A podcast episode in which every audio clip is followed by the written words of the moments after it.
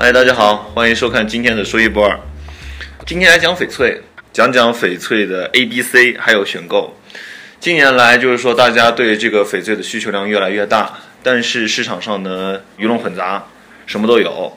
呃，那么今天我们就来简单的讲一讲翡翠的这个 A、B、C 货的一个概念，还有如何选购翡翠。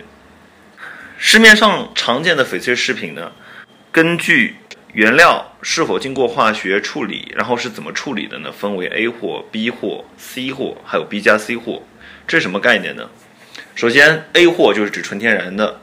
没有经过处理的，但这个地方要讲个点，就是很好的翡翠，十个亿的那也叫 A 货，十块钱的那也叫 A 货，只要没处理，它只代表天然，不代表级别和好坏。什么是 B 货呢？B 货就是先把翡翠拿去用强酸，呃腐蚀一腐蚀一遍，然后再注胶，注胶给它充填处理，这样处理过的翡翠呢叫 B 货。什么叫 C 货呢？染色。它本来是白的，或者是像大理石那样子的，然后把它染的绿绿的，或者是紫色的，染或者染成黄色的，染得很漂亮，那就叫 C 货。那么 B 加 C，顾名思义，先腐蚀，然后染色，然后再用胶充填，又充填又染色，这就叫 B 加 C。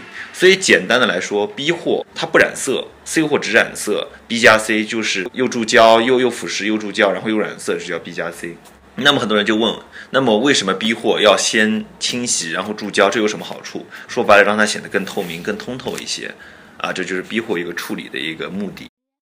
欢迎大家加我的个人微信，然后关注更多珠宝、玉石方面的知识和最新资讯。那么怎么辨别呢？嗯，首先要承认一点，就是现在市面上有一些作假做的越来越好的，单凭肉眼的话不能绝对判断。那么有一些做的比较明显的，可以判断，怎么判断呢？第一个，所谓的橘皮效应。橘皮效应就是说，这个翡翠如果说侧侧着一点，斜着挨得很近一点，仔细一看，然后它表面上略微的有坑坑洼洼的那种感觉，或者是有不平整的感觉，像那个橘子皮表面的感觉，那叫橘皮效应。然后第二个呢，就是看酸蚀纹，还有溶蚀坑。酸蚀纹呢，就是说那个强酸腐蚀翡翠的时候，呃，翡翠的表面上。嗯，比较软的地方，或者是容易被腐蚀的地方，腐蚀下去了，咬下去了。那么有些地方比较坚硬的，结构比较好的，还呃保留在那个位置。然后胶一冲进去，那么出现了网状的、网格状的纹路，那叫网蚀纹。什么叫溶蚀坑？一个道理。呃，纹是因为它被腐蚀的地方比较细。那么腐蚀出来那个痕迹是细的，就叫纹。如果说是一块一块的塌陷下去了，或者凹凸不高低不平，那就叫溶蚀坑，乃至于比较深的那种。其实跟橘皮效应一个道理。那么最后一个就是看颜色，就比方 C 货染过色的那个色，如果显得很浮，或者是那个色跟那个肉啊，就是跟那个翡翠本身的那个晶体，然后不不相融，它感觉看上去就是说不自然，它是在两个晶体之间的，或者是那个色显得很浮。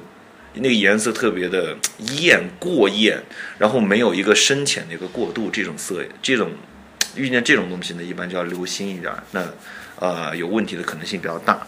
今天只是简单的这么说一说，我们先过一过，有个概念。如果想要知道的更细，或者说想要知道的更全面一些，欢迎加我的个人微信，然后以后会不定期的进行更详细的一个讲解。那么今天就先讲到这里，感恩大家的关注，谢谢。